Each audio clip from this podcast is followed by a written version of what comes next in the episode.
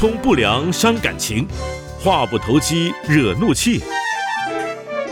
有关系就没关系。Hello，我是 Kevin，欢迎大家继续来收听《有关系就没关系》。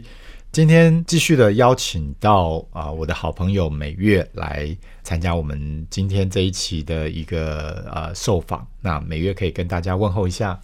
Hello，各位听众，大家好，我是美月。是，那在上一集当中呢，我们呃有问到美月她在前后不同的工作上面哈，她在这样的一个农农推的这种工作，跟后来到这个餐饮的这个工作上面，她在跟主管之间的这样的一个互动哈，有一个很大的不同。那我想可以帮助我们也去了解到说，在职场上的关系，其实如果作为一个主管领导者，当然他怎么去对待他的部署，其实会影响到这个呃，除了影响到这个工作的品质之外，其实也会影响到两个人的关系哈。那当然，如果今天我们没有办法去改变主管，其实也像美月他跟我们分享的，他自己的一个呃，怎么样去有一个好的态度哈，怎么样去呃重新去学习哈，一个归零的态度，我觉得这是一个很棒的。那今天我们想要跟美月聊一聊，就是有关于说，诶，他那时候因为进入到婚姻跟家庭，他决定就是成为一个全职的家庭主妇。那不晓得是什么样的原因，让美月会想要再重回到职场啊？可以请美月跟我们分享一下。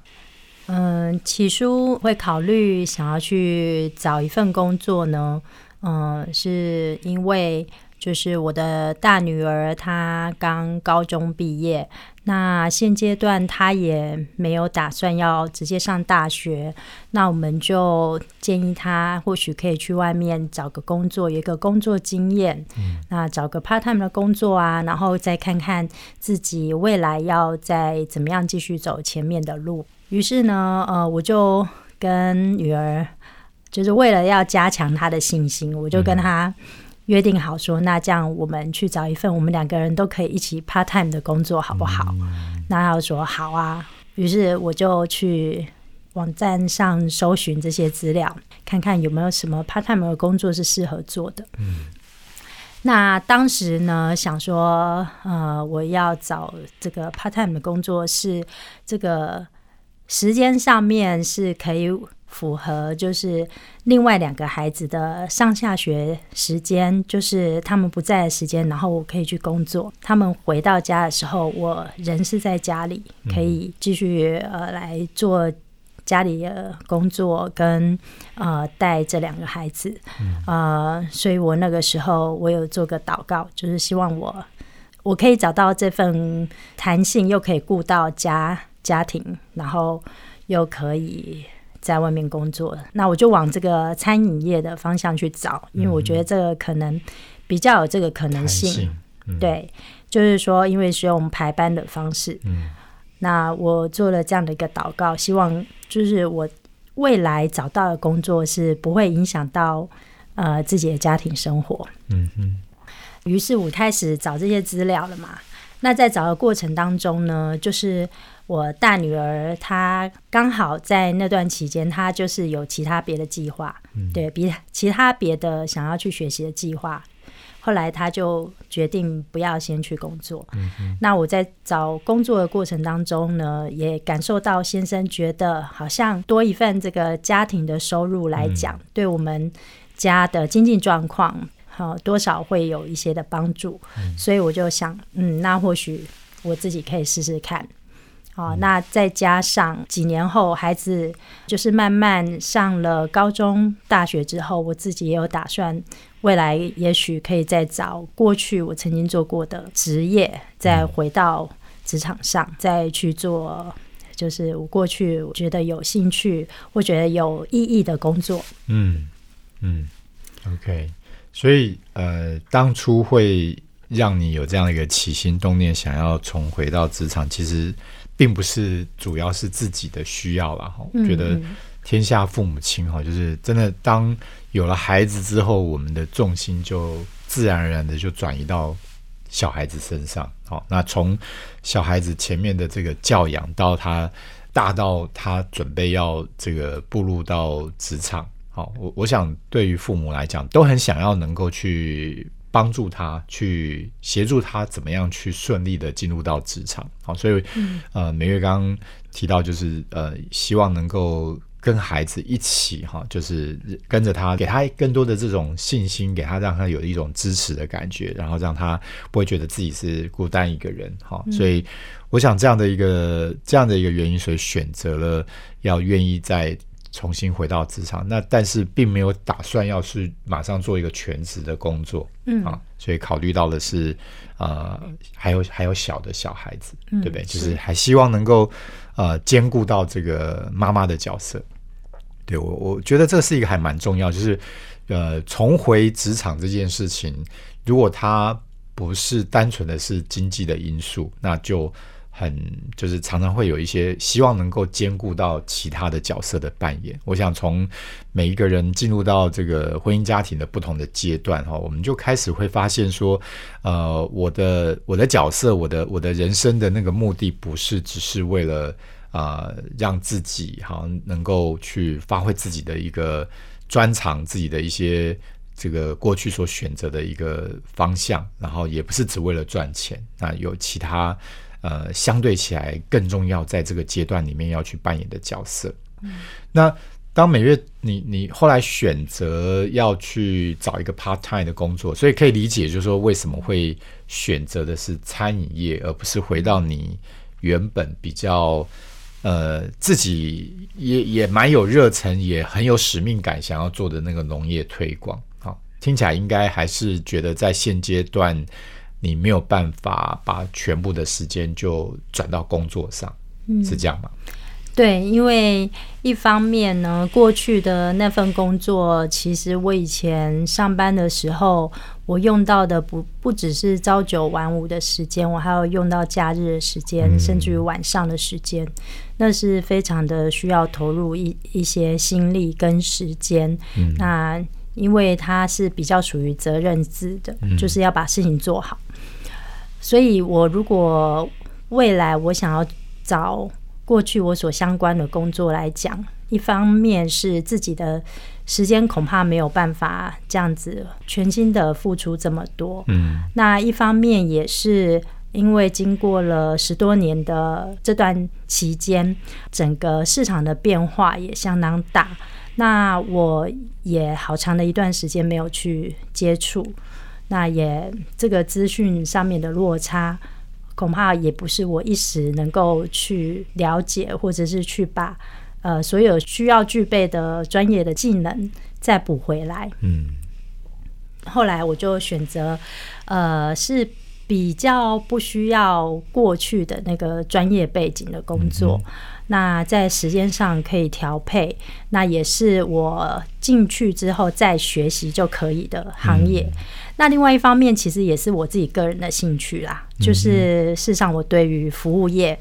对于服务别人，然后跟人接触，呃，其实我是有很大的兴趣。那再加上餐饮业，我个人对于食物食材，对于这些菜色的做法等等，我我我自己是有相当兴趣，想要去了解的。嗯，对，所以这种劳务性的工作对我来讲，其实。我并没有很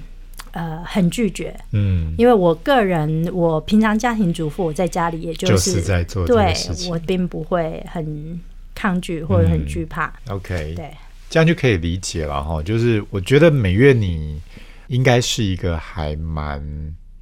在工作上你是还蛮认真负责的，就是你你你会觉得如果今天你要回到原本那个。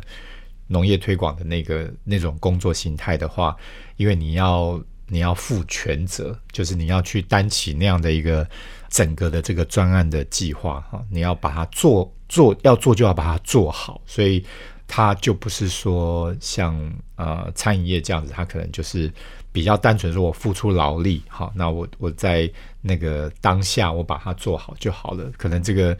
它的复杂度就。比较没有像农业推广它在做的那样的一个事情，从前面到执行到后面，好，可能都是一个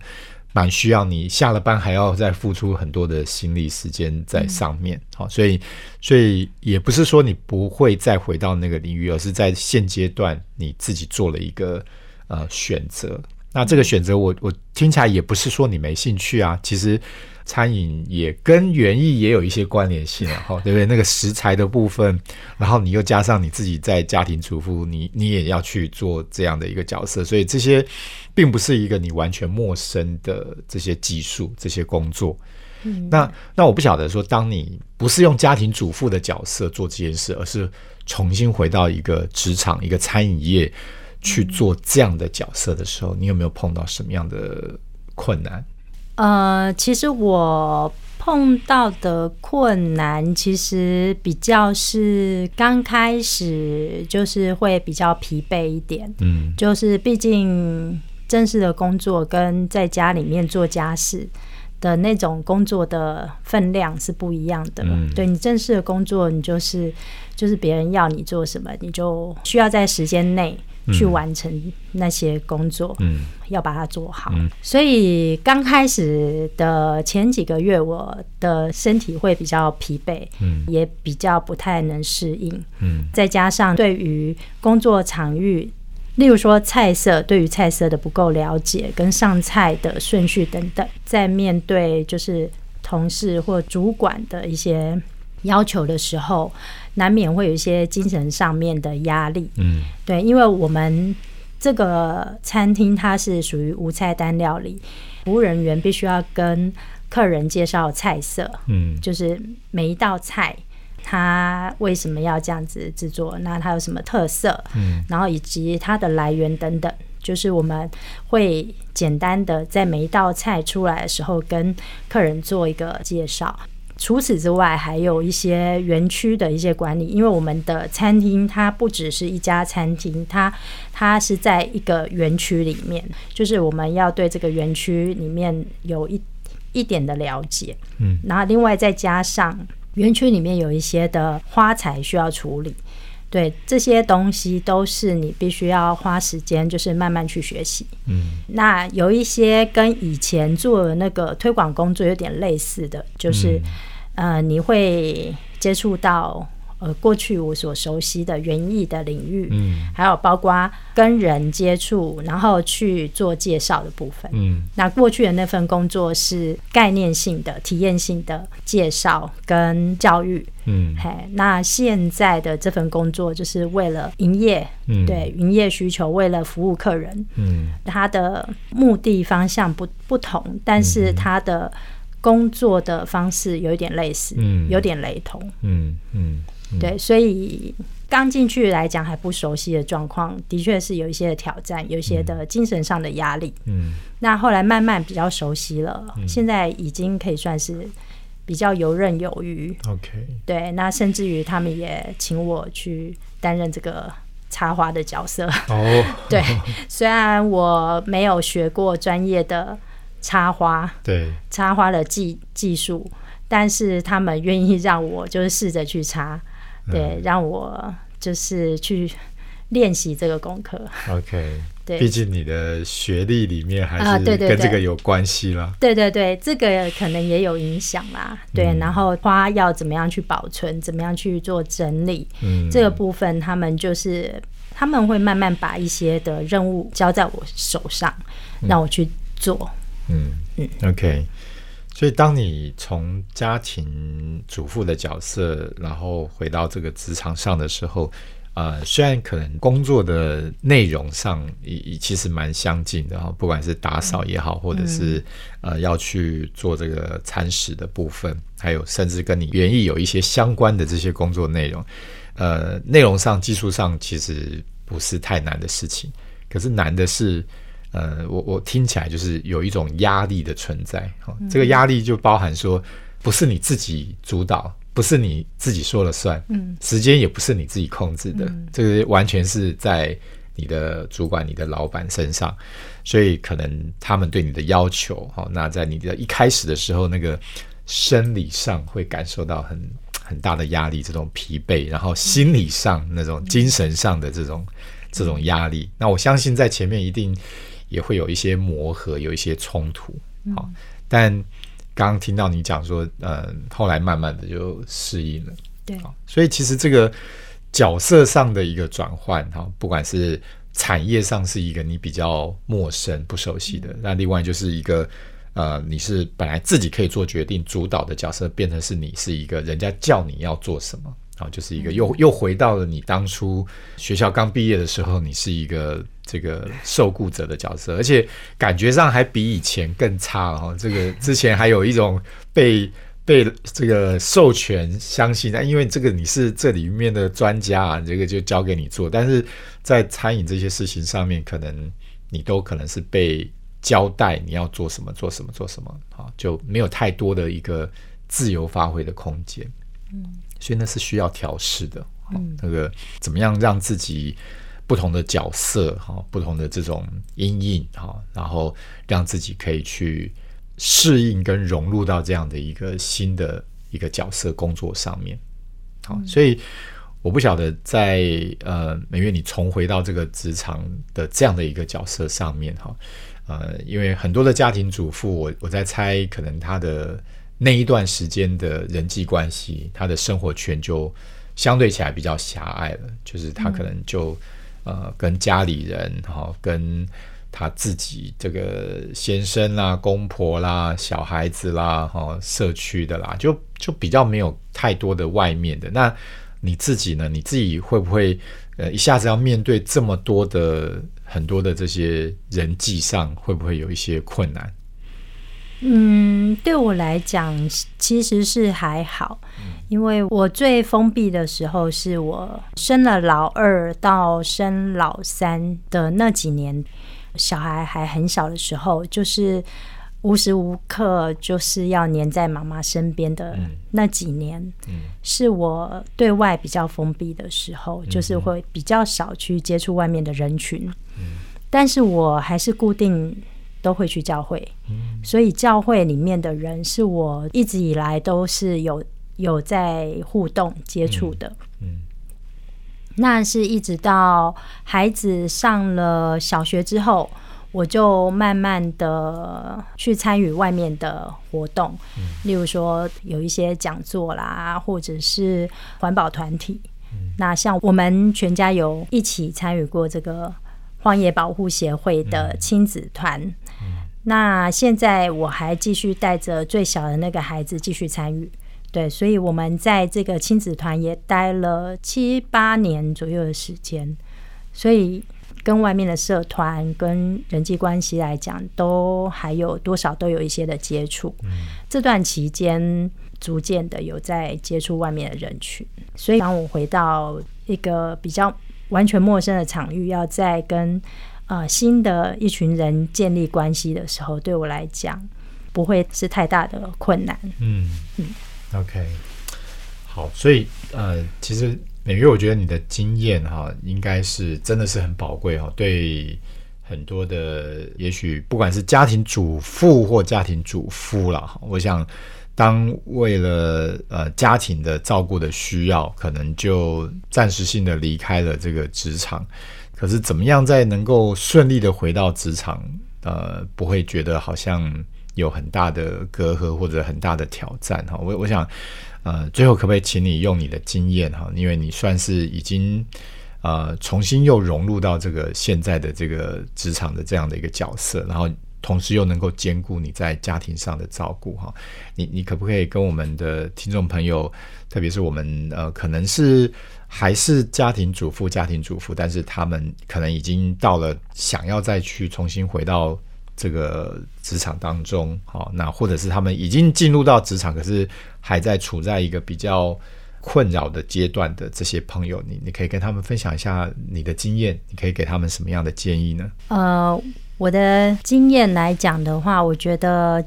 多多的接触一些啊，像教会啊，或者是一些志工团体，嗯，我觉得这是一个很好的方式，嗯。就是或许自工团体里面有很多是，呃，也跟我一样是全职妈妈，然后或者是退休的人士，但是里面也有可能也是会有一些工作上的一些朋友，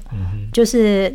你的接触面会比较广一点，就是会有不同身份的人，嗯哼，哎，去做这个志工，那你就有这个机会可以跟这样的人群交流。那像我就是持续在教会里面，那教会里面有很多不同的群体，包括有夫妻的群体，有社青的群体，嗯那有不同年龄层的，有老一辈的，有学生等等。对我觉得这些的群体都是我们可以在去教会的时候有机会的时候可以跟这些人交流。嗯那另外，我觉得对我的帮助很大的就是社群软体，就是呃像 FB 或者是 Line 嗯的这种呃资讯系统，对我来讲是有帮助的。我觉得善用它这个工具，其实是对自己有帮助的。嗯很多的时候，你没办法呃面对面去跟人家交流的时候，你借着这个社社群的软体，你就可以做不同的互动。嗯哼，对，有时候我会把我的生活经验，或者是我所学习到的一些东西，那我就是会 PO 在 PO 在我的脸书上啊，还是 PO PO 在一个对我的版面，那别人就会认识我。如果对我有兴趣，或者是对我所分享的东西有兴趣，那我们就有机会可以做这样的交流。嗯对我觉得这也是一个资讯流通的管道。嗯哼。好，在今天跟美月的这样的一个访谈当中呢，呃，我们可以去深刻的去了解到一个啊、呃为了家庭然后离开职场，那他要重新回到职场的这样的一个心路的历程哦。那我觉得，呃，每月给我们很好的一个提醒，就是虽然我们可能暂时性的把重心放到了家庭的照顾上面哈，但是我们并不需要，就好像把自己关在一个很小的圈圈里面，需要有一些呃实体上的互动哈，可能你有一些你的在你的兴趣上面也好，在你的一些人际上面，你可以有一些跟你的兴趣结合，跟你的家庭的需要结合。那如果你有宗教信仰，你能够参加教会团契或其他的一些这种社团，我相信都可以帮助你在呃这个。即便是你的重心在家庭里面，你都还是可以跟这个整个社会的脉络哈，透过这些实际的人际的互动，所以有关系就没关系。其实当你跟别人有这样的一个互动连接的时候，你就可以一方面你也可以分享你自己的经验，另外一方面你也可以从别人那边得到很多的一些经验的分享，还有一些支持的力量。那刚刚美月也提到，我觉得是现在我们在这样的一个网络啦，这种远距的这样的一个环境之下，哈，尤其在这几年当中碰到这个疫情的情况之下，我们不见得能够实体的去互动的时候，其实网络透过社群的媒体，哈，也可以帮助我们去做很多的连接。那所以找到一个你适当的一个社群的这个平台，好，你可以把你的一些酸甜苦辣的经验跟大家分享。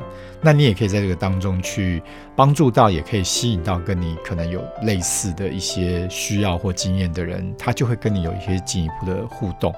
那我我想这也是一个可以在好像是在一个虚拟的环境当中，可是却是建立一个实质的一个关系的连接跟互动。这就是现在呃算是蛮夯的一个 O。M O 的一个概念哈，就是呃 online merge offline 的这样的一个概念哈，不管是在我们的学习上是如此啊，其实在呃关系的经营上，我们也可以这么去做。